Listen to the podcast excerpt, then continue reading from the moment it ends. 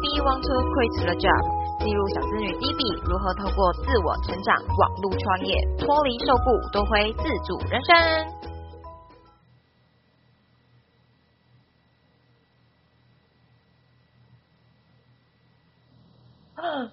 好吧，刚刚呢停顿了一下，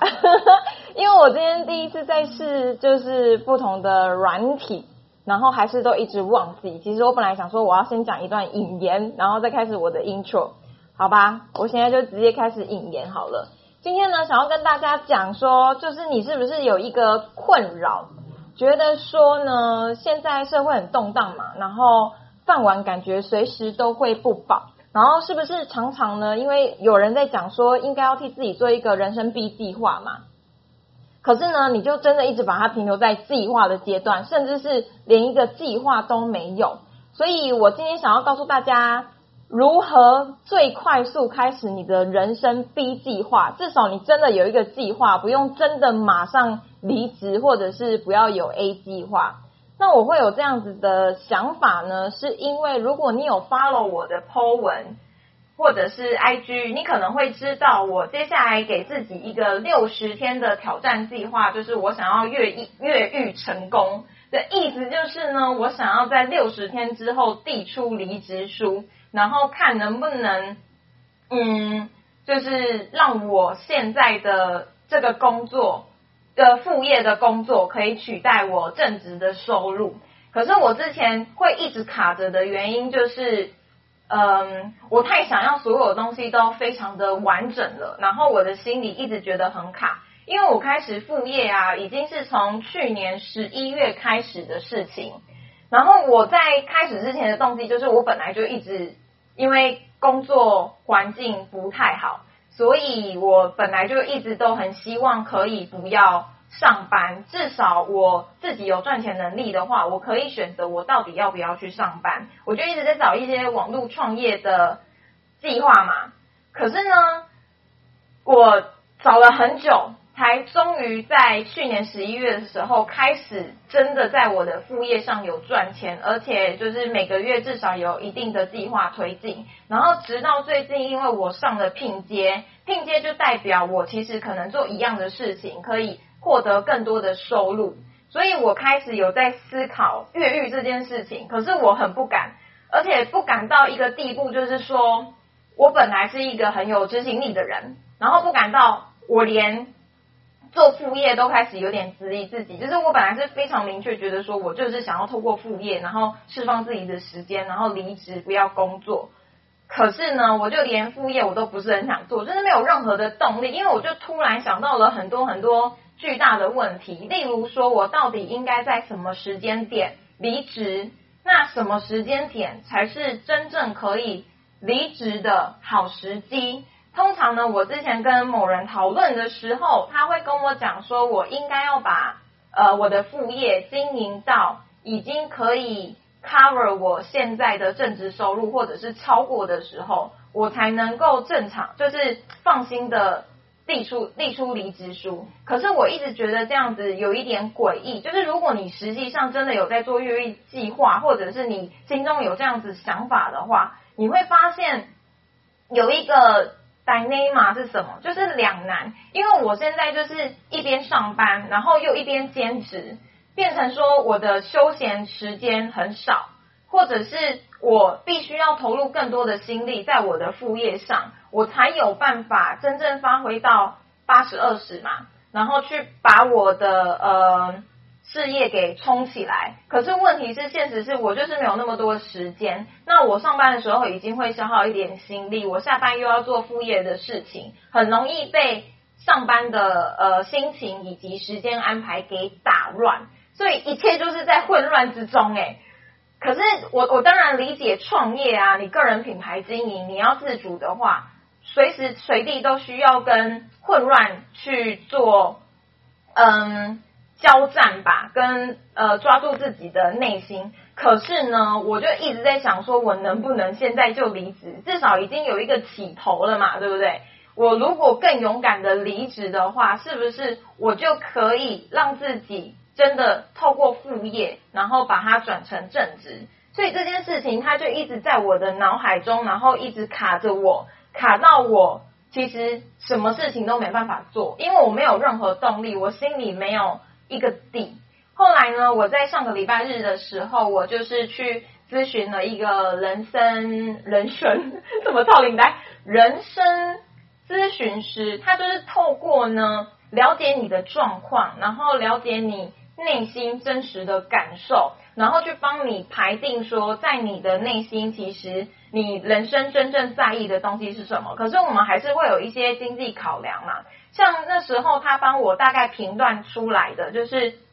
我真正内心在意的东西，最大的一块是自我实现。然后如果把它用一到十分来做一个占比的话，它是占了五分，然后有其中的四分，就是因为我还是觉得说，嗯。责任不是在我身上，就是在别人身上。所以我对于自己未来的责任，不管是我现在的原生家庭，或者是未来的家庭，我还是都要兼顾。我还是要有呃，除了自给自足之外，我还是有责任在。这个呢，就占了四分。然后另外一分呢，就是他人观感。那我自己在副业不能继续前进上，我后来透过这样子对谈，我才发现说，其实跟他人观感也是有一点点的。相关就是刚开始他在跟我谈的时候，我其实一直都没有讲到他人观感这件事情。很多人也会觉得我不是那么的在乎他人观感，我才有办法真的去做个人品牌经营这件事，或者是在做网络上的陌生开发跟销售。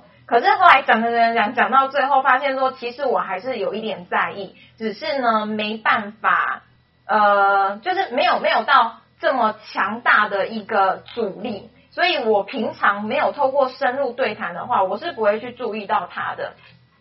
反正这样子讲完呢，他就告诉我一件事，就是我心中最在意的是自我实现，可是我的副业帮助我的是第二块，也就是占比占了四分的嗯责任感。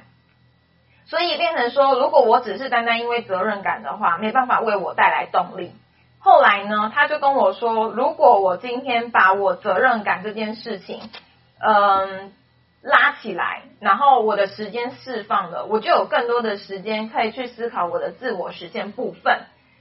然后，自我实现这件事情本身就是需要很长期的去追寻以及探索自己内心，以及跟他人的互动。所以他就说，那你就把它想成短期目标啊，这样是不是就会更有动力？没错，我的动力就来了。所以我最近就是动作很多，然后我就也给自己了这样子的一个越狱越狱计划，就是说我希望透过这两个月的时间来帮助我去做厘清，说我目前呢当然是看好我自己的副业，觉得说他只要付出更多的时间，他就有办法为我带来更多的收入。可是实质上是我的内心还是有一点不自信的，所以。导致我不太敢前进。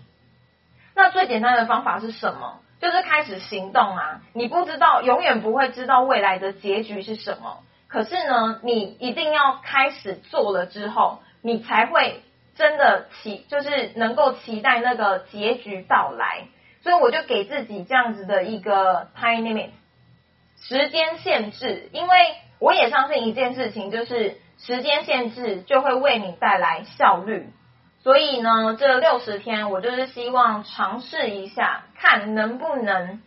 真的跟我所想的，我的副业是有办法取代我的正职收入，而且呢，我投入的时间也要比之前更多，因为我现在是更有目标感的。所以回到我们的主题，如何克服拖延，立马开始你人生 B 计划的最快捷径，就是不要再。去想这么多事情了。如果你真的没办法厘清的话，你就请一个人，那个人不管是你身旁很信任的人，很了解你状况的人。可是我的建议还是，你可以去寻找一个比较专业的人，至少他曾经走过你的路，或者是他真的可以毫无批判的去